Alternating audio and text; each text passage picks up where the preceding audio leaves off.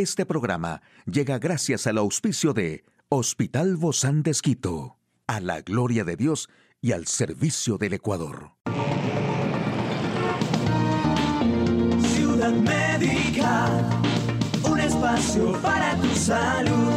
Hola, ¿qué tal? Qué gusto poder acompañarte. Yo soy Ofelia Díaz de Simbaña en este mundo tan apasionante de la salud.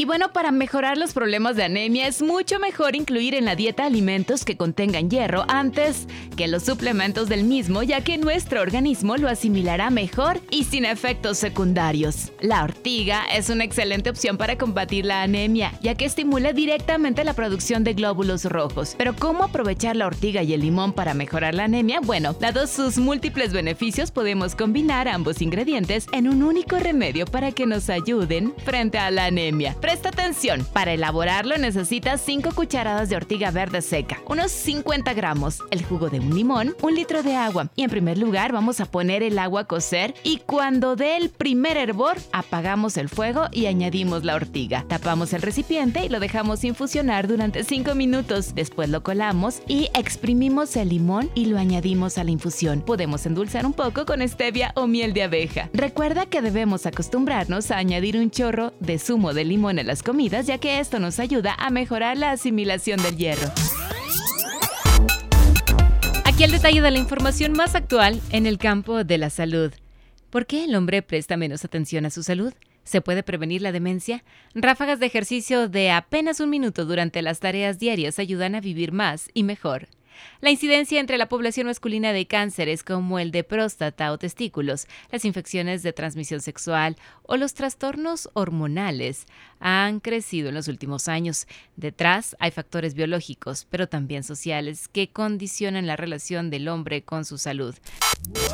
Factores biológicos como el envejecimiento o la genética, pero también sociales que condicionan la relación del hombre con su salud están detrás. Si bien es cierto que el cáncer de próstata está principalmente relacionado con el envejecimiento, también existen factores étnico-raciales y genéticos, y por tanto hereditarios, que aumentan la predisposición a padecer la enfermedad, más allá de los cánceres propiamente masculinos.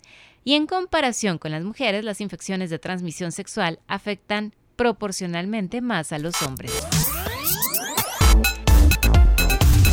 Usted, hay factores que aumentan el riesgo de tener que padecer esta dolencia, pero hay otras sobre los que no se puede actuar, entre ellos la edad y el sexo. La demencia se puede prevenir en parte porque hay circunstancias sobre las que sí se puede actuar pero hay factores que no podemos modificar. El principal es la edad. A partir de los 65 años aumenta el riesgo de demencia y eso no se puede cambiar. Otro factor muy importante es el sexo. Las mujeres tenemos más riesgo de padecer Alzheimer. Por ejemplo, un nivel educativo bajo es un factor para tener demencia. Por eso educarse y mantener el cerebro activo hasta las edades finales de la vida proporciona una protección a la que llamamos reserva cognitiva. El consejo para prevenir la demencia es que aprender cosas nuevas, aprender un idioma y otros funciona como prevención. Y un estudio que realizar pequeños esfuerzos de actividad física intensa reducen casi el 50% en el riesgo de mortalidad. Dos investigaciones publicadas en el número de octubre del European Hair Journal, con datos de más de 70.000 adultos del Biobanco del Reino Unido, concluyeron recientemente que apenas 20 minutos de actividad física vigorosa a la semana podrían reducir la mortalidad por todas las causas y reducir el riesgo de enfermedades cardíacas en un 40%. Una opinión que comparten algunos es que si los resultados del estudio son verificados por investigaciones futuras, esto podría provocar un cambio de paradigma en las recomendaciones de ejercicio físico con implicaciones en la salud pública y en las guías clínicas. Concretamente, el máximo de 11 ráfagas al día se asoció con la reducción del 65% en el riesgo de muerte cardiovascular y del 49% en el riesgo de muerte relacionada con cáncer en comparación con las personas que no realizaban ninguna actividad. Y bueno, considerando que Lionel Messi es uno de los mejores jugadores del fútbol y ha pisado un terreno de juego a lo largo de la historia, también se ha hablado mucho de la baja estatura del jugador, que no era algo normal, ¿no?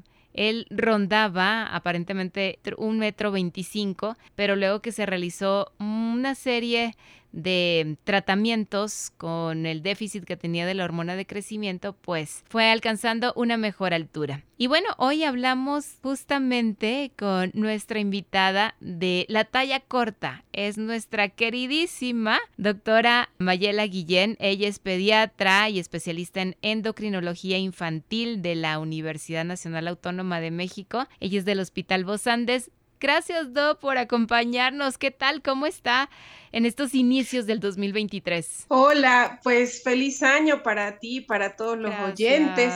Eh, hoy vamos a hablar un tema que, en estos días pues ha tocado eh, mucha preocupación y que siempre está en la preocupación de uno como padre, la estatura de nuestros hijos. Talla baja es una enfermedad y como es una enfermedad tiene tratamiento. Existen tratamientos cuando se diagnostica a tiempo y se inicia el tratamiento adecuadamente, pueden alcanzar una buena estatura. Querida Doc, es muy frecuente aquí porque lo vemos como muy lejano, ¿no? A Messi le pasó y en Argentina en aquel entonces no había esto de la hormona del crecimiento y bueno, tuvo que viajar a España, que le hicieran el tratamiento y todo. Todos no sabemos la historia de Lionel Messi, pero actualmente esto es común, Doc. Sí, es frecuente, es más frecuente de lo que uno se mm, imagina.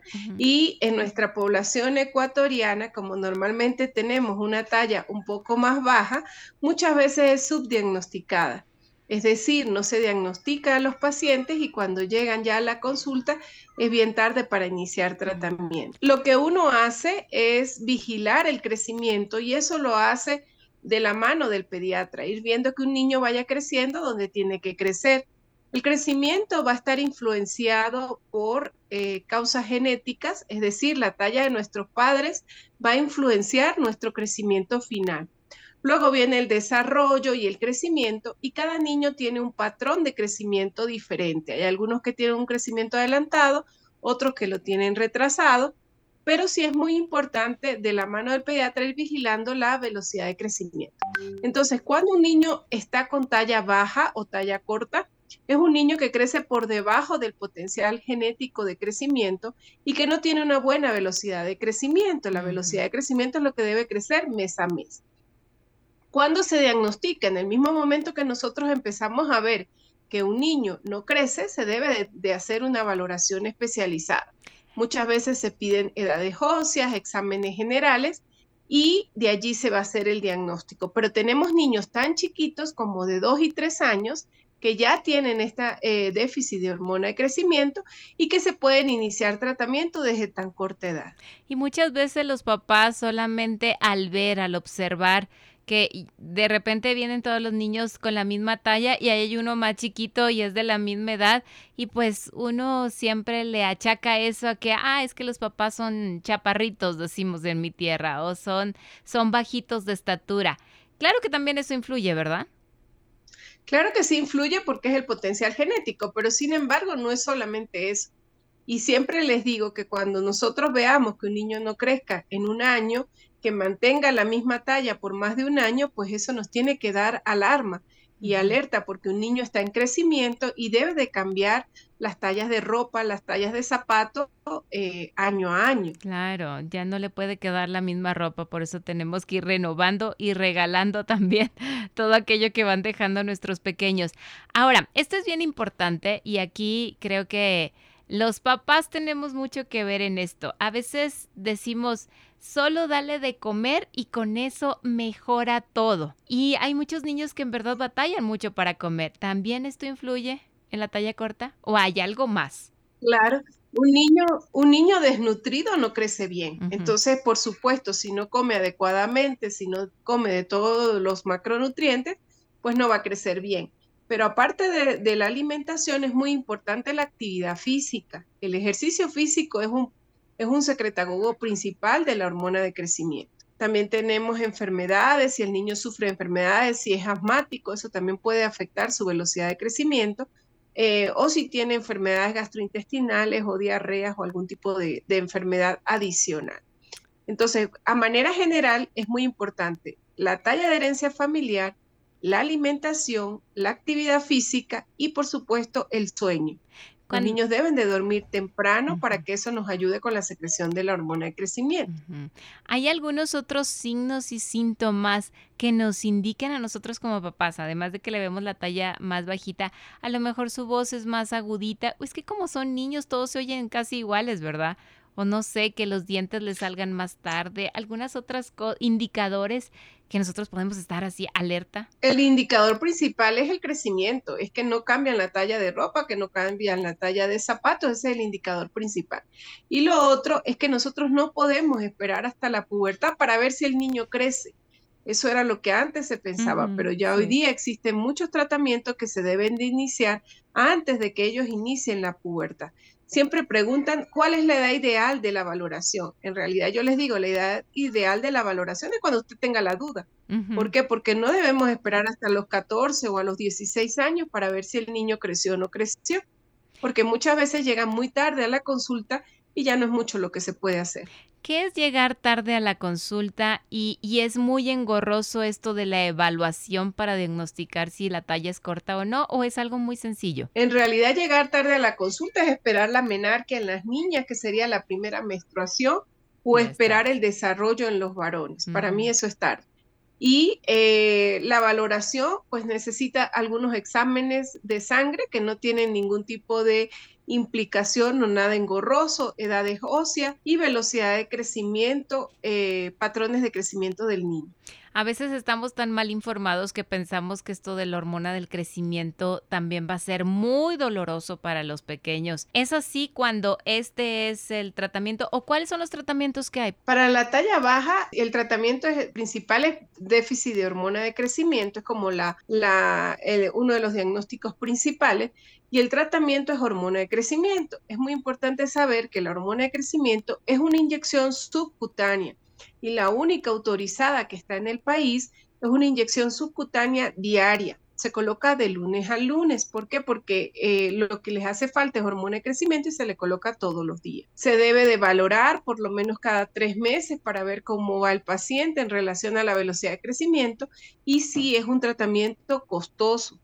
Eh, está en disposición en centros públicos y privados en los hospitales públicos también existe eh, medicamento de hormona de crecimiento y es un tratamiento que sí es costoso. Es una pequeña parte de la población que necesita este tratamiento, pero sí lo hay disponible en el país. No hay necesidad de irse a otro lado a conseguir. Porque estos son inyecciones diarias, ¿por cuánto tiempo se tienen que colocar esta hormona del crecimiento? Dependiendo, generalmente puede ir de 3 a 8 años, todo depende de la edad del diagnóstico y de la edad de inicio del tratamiento. El paciente que tiene déficit de hormona de crecimiento es un, es un paciente que ha sido estudiado, no todo con talla baja va a necesitar tratamiento con hormona de crecimiento. Primero, enfermedades de la tiroides, enfermedades en el metabolismo focálcico, enfermedades renales, enfermedades. Entonces uno primero descarta todas las enfermedades, decirlo así, y en un grupo de pacientes en los cuales no se determina eh, la causa de talla baja, pues sigue el siguiente paso que sería descartar déficit de hormona de crecimiento. Qué bueno saber que hay, hay esperanza también para ellos. Sí, también es muy importante no sobreestimar los efectos del tratamiento. También ocurre que llegan los padres con talla corta familiares en donde quieren que sus hijos lleguen a medir un 80, 1,90 porque ellos son bajitos.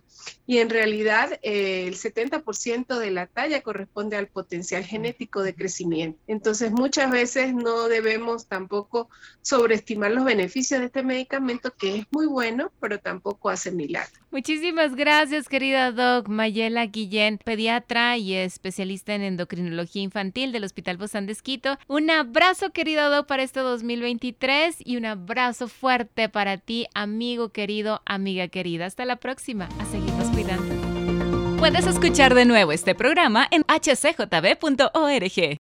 Este programa llegó a usted gracias al gentil auspicio de Hospital Bozán de Esquito. A la gloria de Dios y al servicio del Ecuador.